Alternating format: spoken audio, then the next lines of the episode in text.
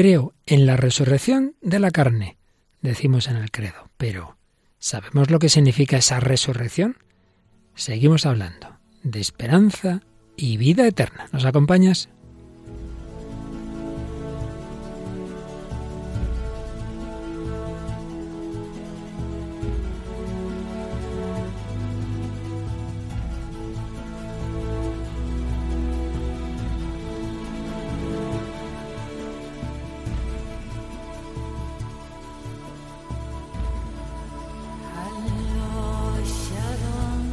El hombre de hoy y Dios, con el padre Luis Fernando de Prada.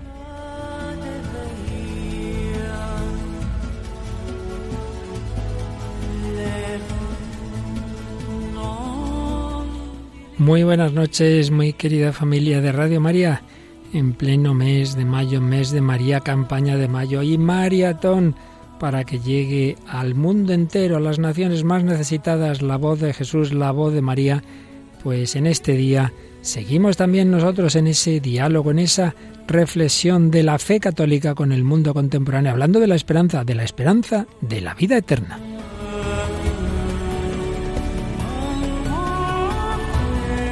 Y exhaustos por esa campaña, pero aquí al pie del cañón, Paloma Niño, muy buenas noches. Muy buenas noches, Padre Luis Fernando, y un saludo a todos los oyentes. Y un servidor, Luis Fernando de Prada, porque seguimos en ese tema tan bello de que llevamos mucho tiempo hablando de la esperanza, pero la última fase es la esperanza cristiana cuya plenitud evidentemente se cumple más allá de la muerte.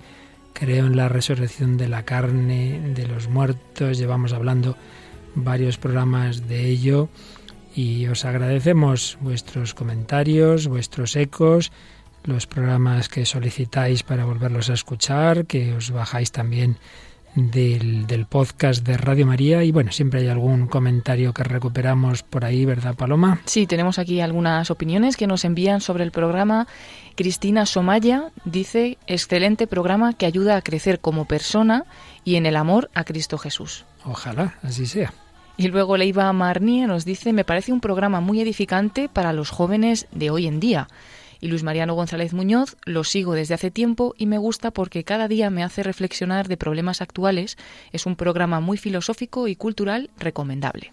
Pues también a nosotros nos ayuda porque nos hace también en efecto reflexionar y conocer muchas vidas que, que a veces ni nosotros mismos conocemos la gran riqueza que hay en la Iglesia católica, hablando de la muerte, del más allá, de la resurrección, obviamente teníamos que hablar de mártires, lo hemos hecho en otras ocasiones.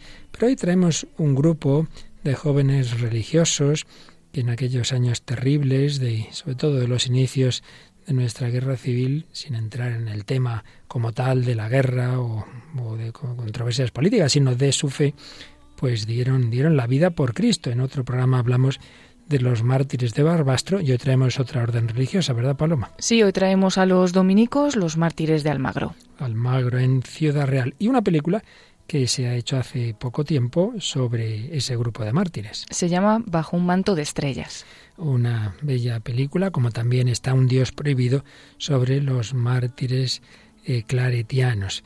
Como siempre tenemos también música, música que nos hace ver como en la música contemporánea pues siempre hay un deseo de algo más de lo que podría parecer, en este caso un grupo, un famoso grupo de pop rock, ¿verdad? Traemos a Coldplay con la canción Amazing Day. Y también, por supuesto, tendremos música cristiana. De hecho, el himno de beatificación de casi 500 mártires de España del siglo XX lo volveremos a escuchar y en este tiempo en que hablamos de la resurrección y de la Eucaristía, una famosa composición, Yo soy el pan de vida. Bueno, todo esto y mucho más. Y por supuesto con el trasfondo doctrinal de la obra que estamos sobre todo siguiendo en estos programas sobre el más allá. Aquella obra que escribió como joven teólogo entonces Joseph Ratzinger, Escatología. Vamos a ver, vamos a ver qué es eso de la resurrección, qué podemos esperar, qué es lo que es seguro, qué es lo que es opinable. Pues de eso y de mucho más hablamos en este programa, edición 272 del hombre de hoy y Dios.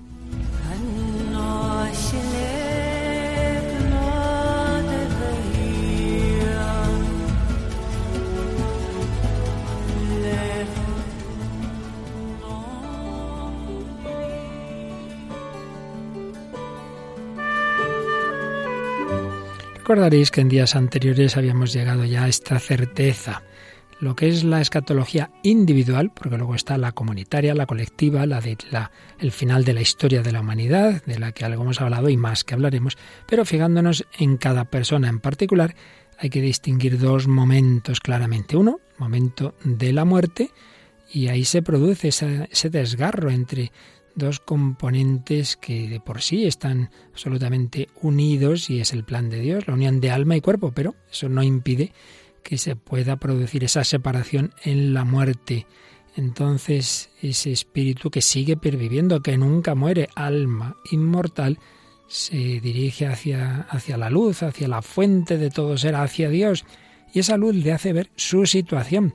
Es el juicio particular. Y según la situación en que está, si el alma ha aceptado esa amistad con Dios y está plenamente preparada para verle, ya el alma entra en el cielo. Si todavía hay que purificar de consecuencias del pecado, pues es lo que llamamos el purgatorio. Y si esa alma rechaza, si esa persona ha rechazado hasta el final, hasta ese último instante de la muerte, la amistad con Dios, obviamente eh, se, se autoexcluye de esa cercanía, de esa intimidad con Dios, y es lo que llamamos infierno. Ese es el primer momento, momento de la muerte es cuando se produce esa situación solo para el alma. Se entra en la llamada escatología intermedia, porque es entre la muerte y el final de la historia, donde se producirá la resurrección de los muertos o resurrección de la carne. Pues bien, vamos a avanzar hoy un poquito, siguiendo la escatología de Joseph Ratzinger y por supuesto la doctrina de la Iglesia recogida en el catecismo, etcétera. Vamos a avanzar un poco en intentar entrar hasta donde podemos, ¿no? En cómo es eso de la resurrección. Digo hasta donde podemos porque no hay que olvidar nunca que la revelación divina es para que sepamos lo que necesitamos saber para cómo comportarnos, no para saciar nuestra curiosidad. A veces hacemos preguntas, bueno, ¿y estaré así? ¿Tendré tantos años cuando resucite? Mira, todo eso no sirve para nada, ya lo sabremos.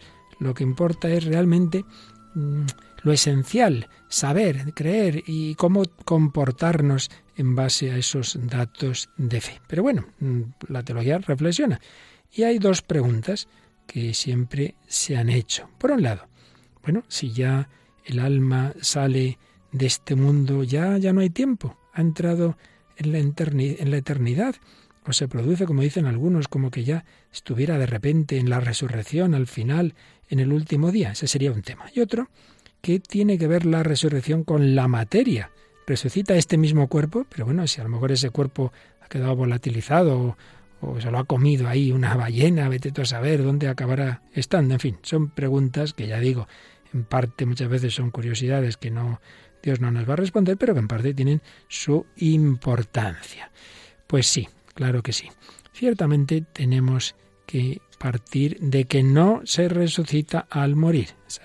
Teorías modernas de las que hemos hablado en otros días y que a veces oímos en homilías. Nuestro hermano ya ha resucitado. Pues no, no ha resucitado. La resurrección será al final. Pero, ¿qué pasa ahora en esa situación intermedia y qué diferencia hay con la resurrección? A San Pablo también le hacían esas preguntas. ¿Cómo resucitarán los muertos? ¿Con qué cuerpo vendrán? Podéis leer su primera carta a los Corintios, capítulo 15, sobre todo a partir del versículo 35. Y ahí San Pablo, sobre todo, lo que viene a decir es que no hay que entender la resurrección de una manera muy naturalista, digamos, en la cual el cuerpo resucitado sería igual, idéntico al terreno. Entonces, sería continuación del mundo terreno, ese mundo de la resurrección. Un poco como en otras religiones, se imaginan un paraíso, en el fondo es, pues nada, lo de aquí, pasárselo bien siempre en un banquete, ahí no, no es eso. Es entrar en otra situación. El cuerpo entra en una situación semejante a la de Cristo cuando resucita, que no vuelve a la vida anterior como si volvió Lázaro, no. Entra en una situación en que, siendo un cuerpo humano, pero no está sometido a las leyes espaciotemporales mm, que dominan la situación actual. Pero eso no quita que es cuerpo, resurrección del cuerpo. Lo que pasa es que hay que distinguir eh, lo que sería el cuerpo animado, de, en esta nuestra humanidad, hija de Adán, y lo que sería el cuerpo movido por el Espíritu Santo, el cuerpo glorioso de Cristo. Es cuerpo humano, pero distingamos el cuerpo en su modo, digamos, adamítico de Adán y el cuerpo en su modo neumático, es decir, espiritual, espiritual en cuanto viene del Espíritu Santo.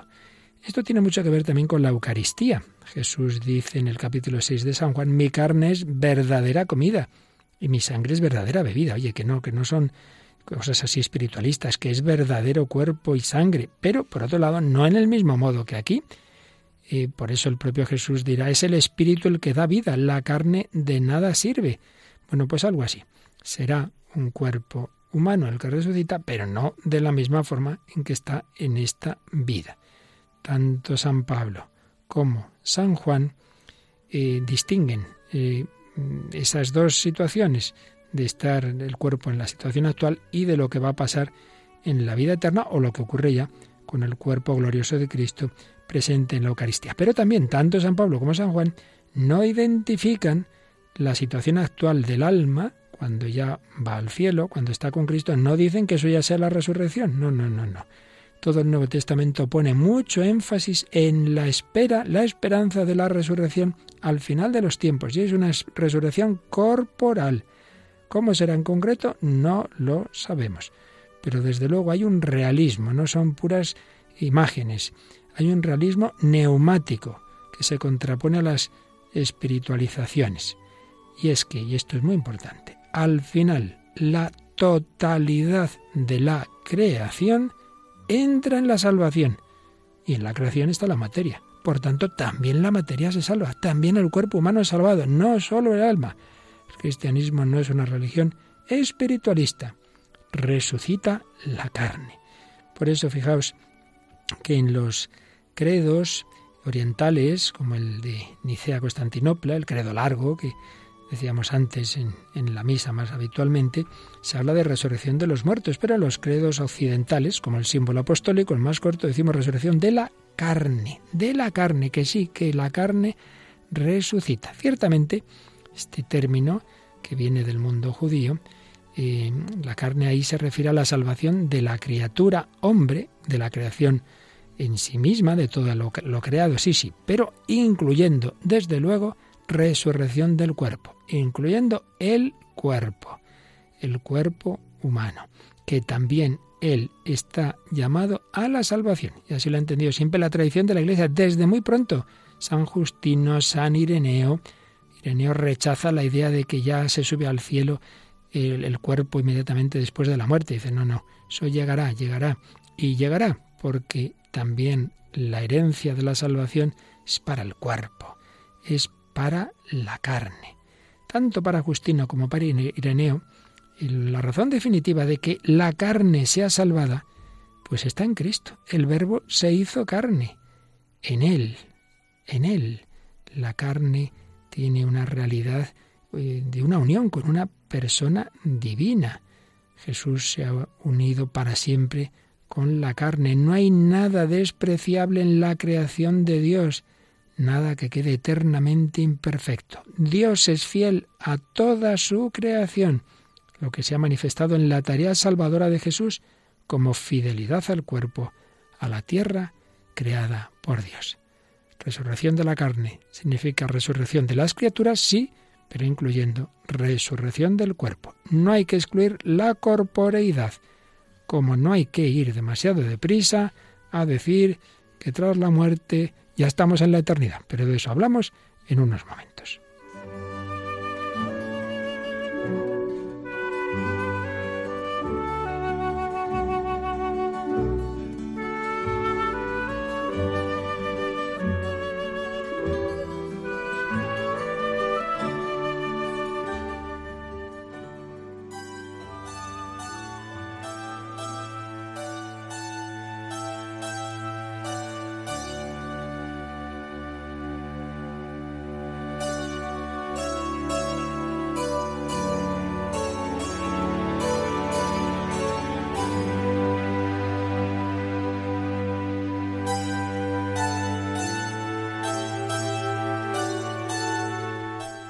Aquí seguimos, querida familia de Radio María, en el nombre de Dios, Paloma Niño y un servidor Padre Luis Fernando de Prada, hablando de la esperanza, de la esperanza de la salvación que no solo es sobre el alma, sino sobre el cuerpo. Sí, se desgarran en el momento de la muerte, pero una pide la otra, porque ya veíamos el día pasado que una cosa es distinguir alma y cuerpo, y eso no es un dualismo griego como tantas veces se dice, eso está también en la escritura, pero es verdad que hay que tener cuidado con que la distinción no se convierta en ese dualismo, como si fueran dos cosas que no tienen nada que ver. No, no. Dios ha creado al hombre de una manera en que están unidos plenamente esos dos principios. Y el profundizar en ello, pues siempre es difícil, pero dejando cuestiones más técnicas, lo que ayudó a intentar entenderlo un poco más en la historia de la teología fue sobre todo, sobre todo, cuando Santo Tomás pues se sirve de la filosofía de Aristóteles. Ya veíamos el día pasado cómo va a tener Santo Tomás esa, esa forma, esa fórmula, perdón, del ánima forma corporis, el alma forma del cuerpo, que le sirve la filosofía de Aristóteles, pero por otro lado la cambia. Y ahí mm, se supera el, dilema entre espiritualismo y naturalismo, en el sentido de que eso se podía entender de una manera demasiado materialista, el alma forma del cuerpo, pero también demasiado espiritualista, como si se menospreciara lo corporal, que era siempre el peligro griego y el peligro oriental. En, en el espíritu y en, la, en toda la reflexión de, de Santo Tomás de Aquino, se queda claro, queda claro que no son lo mismo esos dos principios, pero por otro lado forman al hombre como unidad, como unidad. El alma jamás puede desentenderse totalmente de la relación con la materia. Por tanto, cuando está en el más allá, en el fondo está pidiendo, esperando, yo quiero volver a expresarme corporalmente, puesto que es forma del cuerpo, necesita esa referencia a la materia. En ese sentido podemos decir que en la propia antropología, en tal como estamos hechos, digamos que nuestro ser pide la resurrección. Por supuesto, la resurrección es un regalo, es un don de Dios que conocemos por la fe cristiana, pero es algo muy coherente con, con esa naturaleza que hemos recibido, en la que es antinatural esa separación de alma y cuerpo. Y viceversa, podemos decir que los elementos materiales que forman el organismo corporal humano son cuerpo gracias al alma, que es la que les da Una cosa es corporeidad, organismo corporal, una cosa es los distintos átomos y moléculas, pero no, no, no, no. Para que sean el hombre hace falta, hace falta que, que el alma lo unifique todo y, y se exprese el alma en ese cuerpo. Por tanto, la identidad de la corporeidad no depende de la materia, sino del alma. El pensamiento central de Santo Tomás, sin entrar en cuestiones más técnicas y más discutibles de escuelas, es que hay una unidad de cuerpo y alma en la creación, hay una referencia del alma a la materia y una identidad del cuerpo que no viene de la propia materia, sino de la persona, del alma. El organismo se hace cuerpo humano con base en el núcleo mismo de la persona. Corporeidad no es simplemente mera suma de órganos. Necesitamos el espíritu, necesitamos el alma. Bien, por eso, por un lado, cuando un cristiano muere, pues está tranquilo porque sabe que su alma no muere, que va a encontrarse con el Señor. Lo vemos en San Esteban, Señor Jesús recibe mi espíritu, pero también por otro lado sabe que ese mismo cuerpo que está muriendo un día resucitará. Pero bueno, Paloma, antes de seguir, vamos a ver cómo todo lo que el Señor nos da en esta vida, que es bello, pues podemos esperar que todavía mucho más fuertemente y con mucho más gozo y toda la belleza toda la felicidad esté presente en, un más allá que no es una cosa así desvaída, aburrida.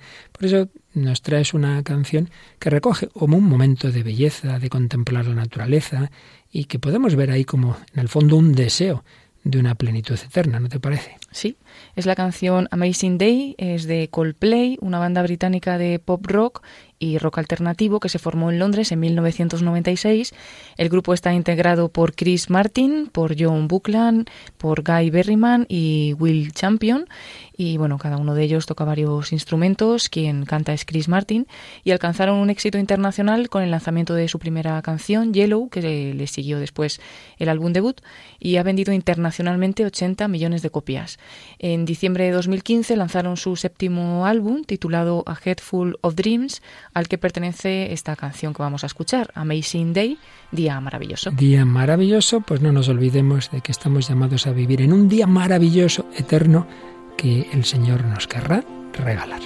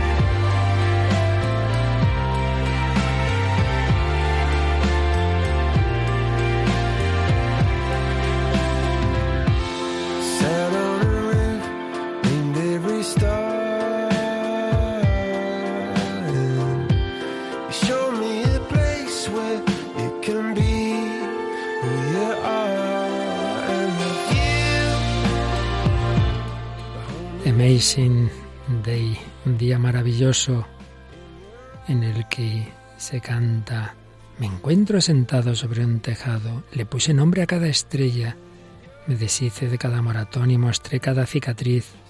Me encuentro sentado sobre un tejado tu mano estaba junto a la mía. Yo cantaba La vida tiene un bello y loco diseño. El tiempo parecía decir Olvídate del mundo y de todo su peso. Aquí me gustaría decir es un día maravilloso, es un día maravilloso. Y la vista hacia la Vía Láctea, en tus ojos estoy flotando y en tus brazos me gustaría decir, es un día maravilloso.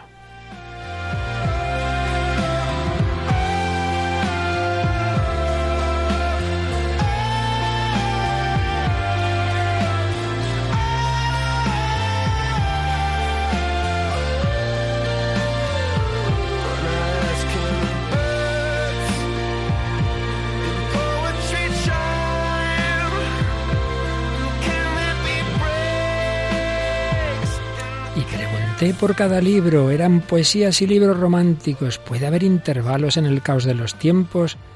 Oh, gracias, Dios mío, debiste de haberme escuchado cuando rezaba, porque ahora siempre me quiero sentir así. Es un día maravilloso.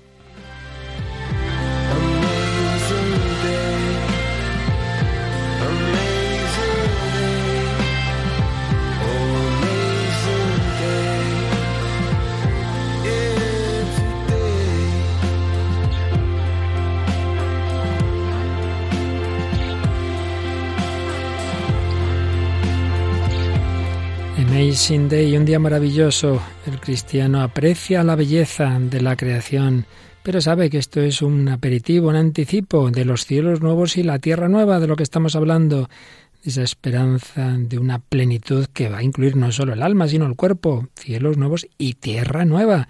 La materia está integrada en la salvación. Esperamos la resurrección de la carne. Y esa es la esperanza de tantísimos cristianos en 20 siglos hayan muerto en una cama hayan muerto jóvenes dando la vida por Cristo, lo cual realmente es un signo apologético muy fuerte. Si una persona mayor, pues enferma, pues bueno, da la vida, pues evidentemente es un testimonio, pero si la da una persona joven y que podría fácilmente liberarse de esa muerte con decir una palabra, todavía el testimonio es más fuerte. Y esto es lo que pasa en tantos mártires, sobre todo en tantos mártires jóvenes que ha habido en la historia. Recordamos a San Tarsicio, o el mártir de la, de la Castilla de que hablábamos hace poquito, eh, María Goretti, y hoy, Paloma, pues traemos mártires de ese siglo de tantas persecuciones en tantos países y también en España, esos años 20, 30, en muchos países las ideologías anticristianas, antirreligiosas en general, particularmente el marxismo, el anarquismo, hicieron auténticos estragos, pero dieron pie a mostrar una fe heroica a muchas personas. Sí, y hoy en concreto vamos a hablar del convento de los dominicos de Almagro, en Ciudad Real, que fueron asesinados en 1936 Primero, pues a la comunidad eh, llegaron algunas noticias sobre el levantamiento militar, eh, bueno, algunos líos. Parecía que el presidente del Ateneo Libertario y unos cuantos camaradas eran los que se habían convertido en la autoridad de Almagro y uno de sus principales objetivos era el saqueo, la quema de iglesias, la persecución religiosa. Eso, todo eso empieza a llegar a, a los oídos ¿no? de esos jóvenes dominicos que junto al prior y también sus formadores pues más tarde serían asesinados. Ellos se mostraron firmes en la fe hasta la muerte, mostraron así un amor sin límites, una capacidad de perdón pues como respuesta a ese odio y a, esa violencia. Los dominicos de Almagro fueron confinados en una casa prisión, requisada nada más comenzar la guerra de 1936, y a unos les obligaron a tomar un tren con un falso salvoconducto, y en la estación de Miguel Turra, a un kilómetro de la capital de la provincia, les hicieron descender del tren para fusilarlos sobre las vías.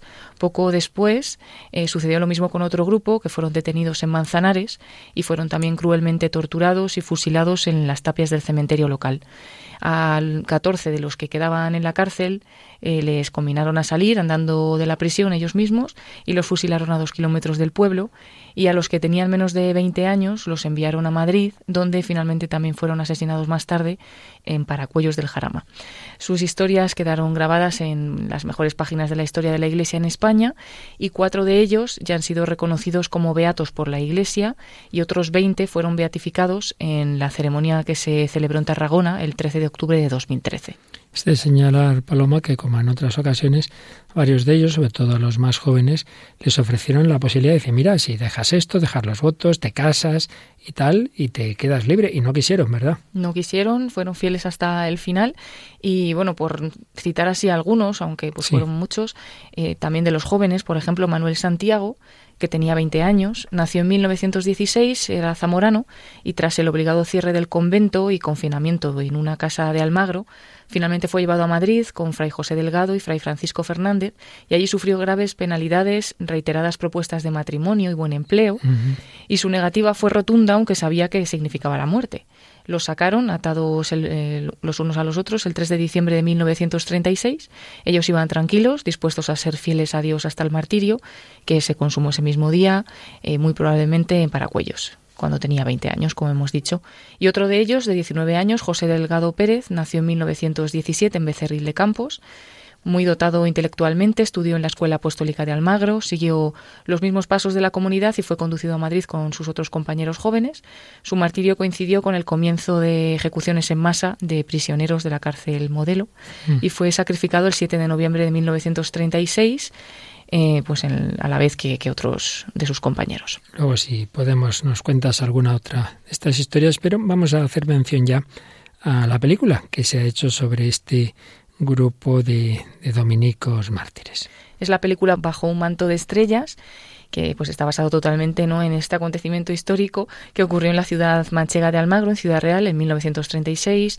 Los consultores históricos religiosos a la hora de hacer pues el guion de la película han sido los padres Jorge López Teulón y José Antonio Martínez Puche la película tiene guion de Oscar Parra y Gemma Regal. Se rodó casi íntegramente a la sombra de los muros del convento de los padres dominicos de Almagro, que eso también le da mucho valor, junto a las reliquias de donde realmente están los mártires que descansan ahí en esa iglesia conventual. Con lo cual creo que los que hacían la película estaban impresionados, ¿no? Porque claro, se metieron, estudiaron lo que había ocurrido, todo muy documentado con estos dos sacerdotes que has mencionado, eh, grandes colaboradores. El padre Jorge López Telón colabora con nosotros, el padre Martínez Puche, muy conocido también. Y ahí tenían las, las reliquias de esos cuyos papeles estaban interpretando, realmente impresionante. Sí, y se percibe en la película la emoción de los actores por estar narrando pues esa, esa historia, por tener pues estar en ese mismo lugar donde ocurrió y se ve en las escenas que están impregnadas muchas veces de ingenuidad, de candor, de la limpieza de espíritu de esos muchachos que supieron morir pues musitando una oración. Bueno, pues vamos a ir escuchando algunos fragmentos de esta película bajo un manto de estrellas. El fragmento más largo lo escuchamos ahora en el que uno de los padres eh, dominicos pues están ya todos confinados, están ahí en esa casa que mencionabas antes, retenidos, y ya van viendo lo que va, lo que va a ocurrir. Entonces les anima, les, les exhorta a la fe, la esperanza, y claro, eso no quita que tengan miedo, sobre todo los jovencitos, algunos, pues los pobres ahí, pues con su miedo y lloran, y cómo no, pues 19, 20 años, normal, ¿no? Pero una cosa no quita la otra. También Jesús tuvo miedo en Gesemaní y nos echó para atrás. Ellos tampoco. Escuchamos esa plática en la que hay muchos elementos muy interesantes para lo que estamos hablando hoy, sobre la fe en la vida eterna, como en una noche les está hablando un sacerdote, un padre dominico, a esos jóvenes. Sé que a muchos de ustedes les asusta la idea del martirio. Y lo puedo entender. La muerte es el gran misterio de la vida. Pero si se produjesen estos días oscuros, deben alegrarse, hermanos. El martirio es el sacrificio supremo del amor, el mismo que el Señor consumó en la cruz. Además, era siempre el sueño de nuestro Padre Santo Domingo. Quería seguir a Cristo en todo, incluso en el acto supremo del martirio. ¿Somos dominicos o no? Padre, ¿no sería mejor tratar de defendernos? Estaríamos luchando por nuestra fe, por el Señor. No, Fray Sebastián. Recuerde lo que dice Jesús en el Evangelio de Mateo. El que no tome su cruz y me sigue detrás, no es digno de mí. El martirio implica seguir al Señor hasta el final, aceptando libremente morir por la salvación del mundo. Es la prueba suprema de la fe y el amor a Cristo. Tengo miedo de no estar a la altura desfallecer si llegara el momento. Fray Paulino, rece. Rece mucho para entrar en comunión íntima y profunda con Cristo. Sí, Padre, pero temo que mi esfuerzo no sea suficiente. Soy débil y pecador. No. El martirio no es el resultado de un esfuerzo humano, sino la respuesta de un don divino. Es una iniciativa a una llamada de Dios que nos hace capaces de ofrecer nuestra propia vida por amor a Cristo, a la Iglesia y así al mundo. Yo también rezo mucho pidiéndole al Señor que no me abandone y se apiade de mi debilidad, pero tengo mucho miedo. El poder de Dios se manifiesta plenamente en la debilidad, en la pobreza de quien se confía en Él y pone solo en Él la propia esperanza. El martirio nos hace libres libres frente al poder, al mundo, a las presiones para renegar de nuestra confianza y de nuestra fe, libres para sacrificar nuestra propia vida y ser asociados totalmente al sacrificio de Cristo en la cruz. ¿Puedo hablar, Padre? Claro que sí, Fray Fernando. ¿Por qué todo esto? ¿Qué males hemos hecho nosotros? ¿Y por qué son tan malvados? no debe juzgarles, debe perdonarles, tener compasión de ellos, porque no saben lo que hacen. Entonces son como la cizaña entre el trigo de la que hablaba la parábola del sembrador, ¿verdad? No creo que ellos sean la cizaña. En cambio, sí pienso que nosotros podríamos ser ese trigo. Ese trigo que se deja caer en la tierra, que se deja quebrar, romper en la muerte. Y precisamente a través de ello se abre y puede llevar el fruto a la inmensidad del mundo. Impresionante diálogo en la película histórica Bajo un manto de estrellas. Bueno, toda una meditación en que te has fijado, Paloma. Sí, bueno, la verdad es que todo tiene algo que sacarle, pero por ejemplo, la primera parte, cuando eh, uno de los jóvenes dice, ¿no sería mejor defendernos? Pues claro, ahí se ve que, pues, que son muy jóvenes, que tienen 18, 19 años y que tienen pues también esa fuerza de ese querer defenderse, dice, pero por nuestra fe, ¿no? Por defender nuestra fe, que qué mal les hemos hecho, ¿no?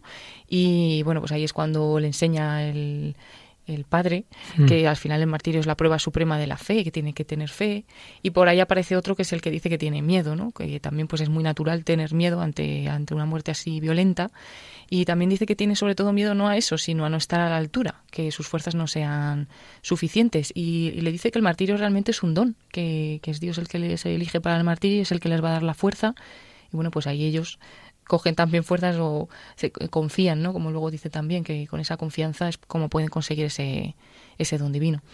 Sí, sí, son reflexiones muy importantes de las que alguna otra vez ya hemos hablado. En efecto, no, no pensemos que el mártir es que es superhombre, entonces como que no tiene miedo, no. Habíamos hablado también, te acordarás, diálogo de carmelitas, en que precisamente una de las carmelitas más miedosas, pues luego es la que sube también al cadalso, ¿no? No es eso. Por tanto, lo importante es apoyarnos en el Señor. Si uno se ve débil, bueno, en eso y en todo lo demás, la fuerza se desarrolla en la debilidad. Entonces, ¿a qué no debe llevarnos la debilidad? A la humildad y a la confianza y a la oración. Por eso le dice, ore más para unirse con Cristo. La muerte es un misterio, martirio, sacrificio supremo del amor, prueba suprema de la fe, la expresión del seguimiento de Cristo hasta el final, de tomar la cruz como nos pide el Señor, no importa el sentir miedo, sentir la debilidad, lo importante es que eso nos lleve a apoyarnos en el Señor. Y bueno, dos cosas más. También me llama la atención la libertad. El martirio indica que somos libres. O sea, es que no te quitan tu libertad ni, ni amenazándote de torturas, ni de muerte, ni de nada. Y luego, claro, para que haya martirio cristiano, siempre el perdón. Mm. Pero ya no solo no, no, es perdonar, sino no juzgar, ni, ni siquiera diga que son la cizaña, impresionante. eso ¿eh? también me ha impresionado a mí cuando le ha dicho al final, no es que yo sea la cizaña, pero sí que podemos ser nosotros el trigo. Bueno, pues ahí hasta en ese momento todavía, antes de que ocurra todo, ya les está perdonando directamente, ¿no? Al no juzgarles. Así es. Bueno, podemos escuchar otro fragmento más breve, donde hay una frase muy bonita que nos indica también qué es nuestra vida y hacia dónde vamos caminando. Padre yo tengo mucho miedo. Fray Francisco, medite sobre Marcos 8:35. Dijo Jesús, el que quiera salvar su vida la perderá. El que pierda su vida por causa de mí y del Evangelio, este la salvará. Piense en esas palabras del Señor. Nosotros solo somos instrumentos de Dios. Estamos aquí de paso, hijo. Somos viajeros con un destino conocido, pero con una hora de llegada incierta. Dejemos nuestras vidas en manos de Dios, como hizo Cristo en el huerto de los olivos.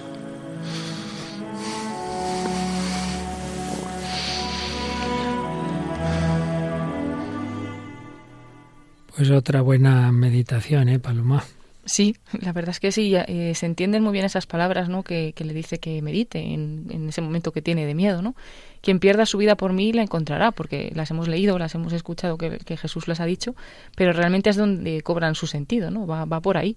De hecho, perdona, te interrumpa, cuando en una ocasión escribe San Francisco Javier desde Extremo Oriente, en una situación de mucho peligro, dice, una cosa es cuando ahí en la universidad leíamos en latín el Evangelio, y dice este, el que pierda su vida. Y otra cosa es aquí, que es que esto, que esto va en serio, ¿no? Dice, entonces uno entiende, uno entiende de verdad, ¿no?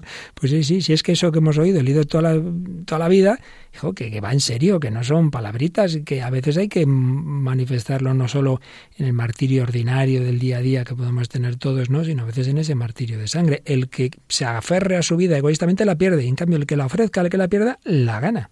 Sí, y por eso le dice también que en el fondo estamos de paso, somos instrumentos de Dios y una cosa muy bonita, ¿no? Le ha dicho, somos viajeros, pero el destino es conocido, pero no sabemos la hora, ¿no? Y bueno, sí, es pues toda, toda una, todo un lema, diríamos, ¿no? Todos nosotros somos peregrinos, viajeros de paso, con un destino conocido, pero con una hora de llegada incierta. Nunca sabemos cuando el Señor nos, nos llamará. Pero la conclusión es, mira, nuestras vidas están en manos de Dios, entonces no hay que agobiarse, esa es la confianza en la providencia. Realmente precioso, pues este, todo este em, contexto que vivían con qué, con qué fe, con qué esperanza eh, lo estaban viviendo. Bueno, y sin entrar, bueno, como a fin de cuentas aquí no hay nada que, que no se sepa de lo que realmente ocurrió, pues vamos a escuchar la escena en la que son fusilados ese grupo que mencionabas antes, a los que sacan la noche de allí en el propio Almagro, a las afueras del pueblo, y, los fusilan. Entonces, bueno, por un lado están, pues lógicamente, son esos chicos temblorosos, pero a la vez, pues, pues firmes, firmes en la fe. Os perdonamos de todo corazón.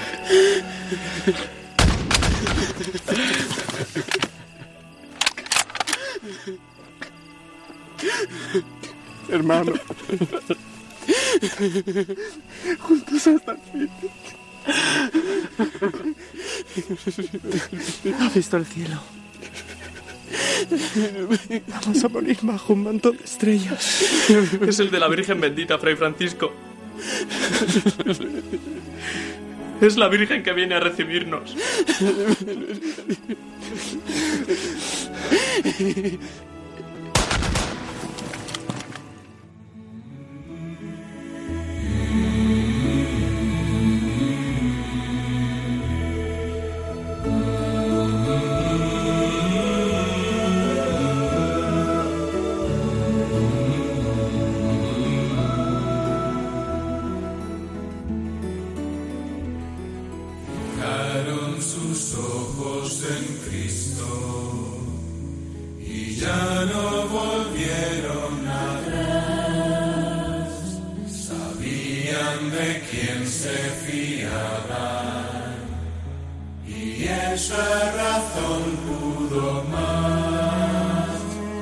Y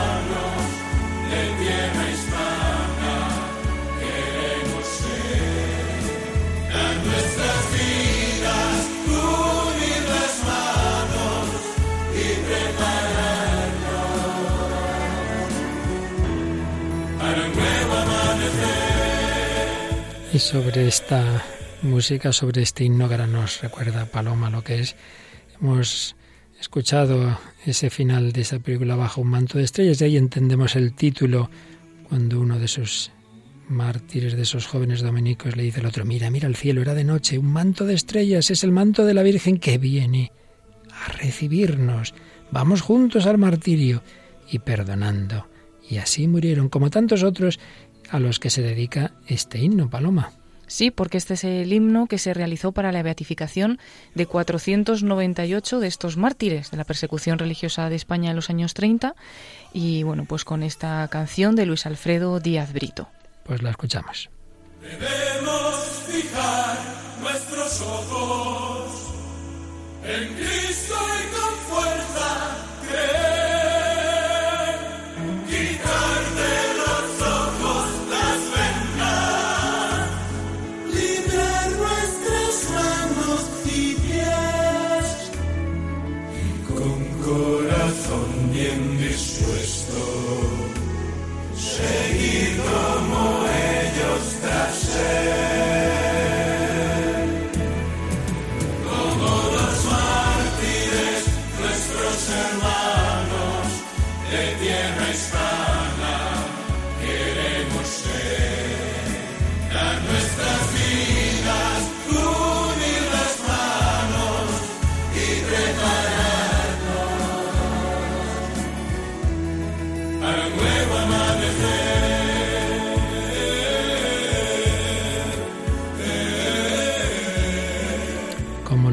nuestros hermanos, obispos, sacerdotes, religiosos y laicos, también algunos ya beatificados y si hemos hablado de estos dominicos, pues vamos a, recordar a otro joven, pero en este caso laico, que de hecho tenía novia y que tenemos aquí algunas cartas, ¿verdad, Paloma? Sí, se trata del beato Bartolomé Blanco y bueno, son, es un joven andaluz, obrero y sindicalista de Acción Católica, martirizado en Jaén y beatificado en 2007.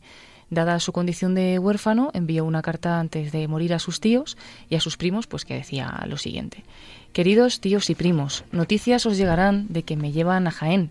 Aunque no conozco a fondo los propósitos que tengan, los considero pésimos. Mi última voluntad es que nunca guardéis rencor a quienes creáis culpables de lo que os parece mi mal. Y digo así porque el verdadero culpable soy yo con mis pecados, que me hacen reo de estos sacrificios. Bendecid a Dios que me proporciona estas ocasiones formidables de purificar el alma. Os encomiendo que venguéis mi muerte con la venganza más cristiana, haciendo todo el bien que podáis por quienes creáis causa de proporcionarme una vida mejor. Yo los perdono de todo corazón y pido a Dios que los perdone y los salve. Hasta la eternidad, allí nos veremos, gracias a la misericordia divina. Vuestro Bartolomé. Hasta la eternidad. Allí nos veremos la fe de tantos mártires en la historia de la Iglesia. Carta a unos familiares, pero también tenemos la carta a su novia. Le dirigió las siguientes palabras. Maruja del alma, tu recuerdo me acompañará a la tumba. Mientras haya un latido en mi corazón, éste palpitará de cariño para ti. Dios ha querido sublimar estos afectos terrenales, ennobleciéndolos cuando nos amamos en Él. Por eso, aunque en mis últimos días Dios es mi lumbrera y mi anhelo, no impide para que el recuerdo de la persona que más quiero me acompañe hasta la hora de la muerte. Al condenarme por defender siempre los altos ideales de la religión, patria y familia, me abren de par en par las puertas de los cielos. Cuando me quedan pocas horas para el definitivo reposo, solo quiero pedirte una cosa, que en recuerdo del amor que nos tuvimos y que en este momento se acrecienta, atiendas como objetivo principal a la salvación de tu alma, porque de esa manera conseguiremos reunirnos en el cielo por toda la eternidad, donde nadie nos separará. Hasta entonces, pues, maruja de mi alma.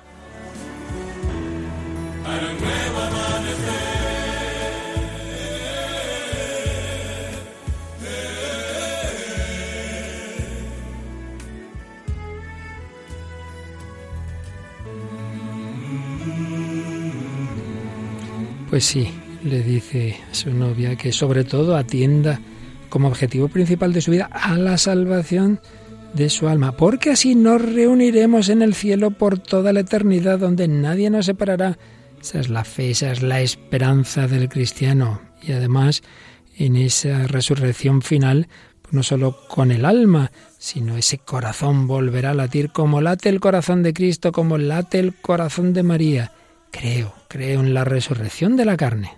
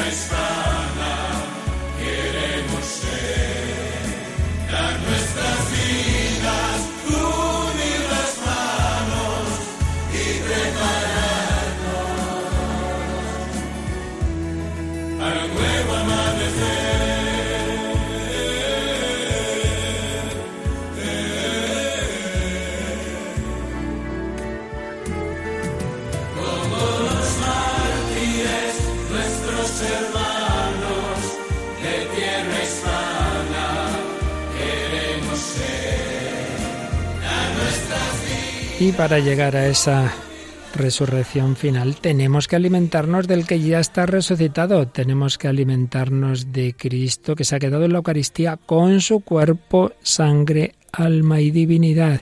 Bueno, como no suele ocurrir, apenas nos ha dado tiempo a profundizar teológicamente en el tema, seguiremos el próximo día, pero lo más importante es ese testimonio de tantas personas que alimentadas de la Eucaristía, el Señor les ha dado esa gracia de ofrecer sus vidas sabiendo que ese cuerpo que aquí recibe al cuerpo de Cristo, un día resucitará como ha resucitado el cuerpo de Cristo.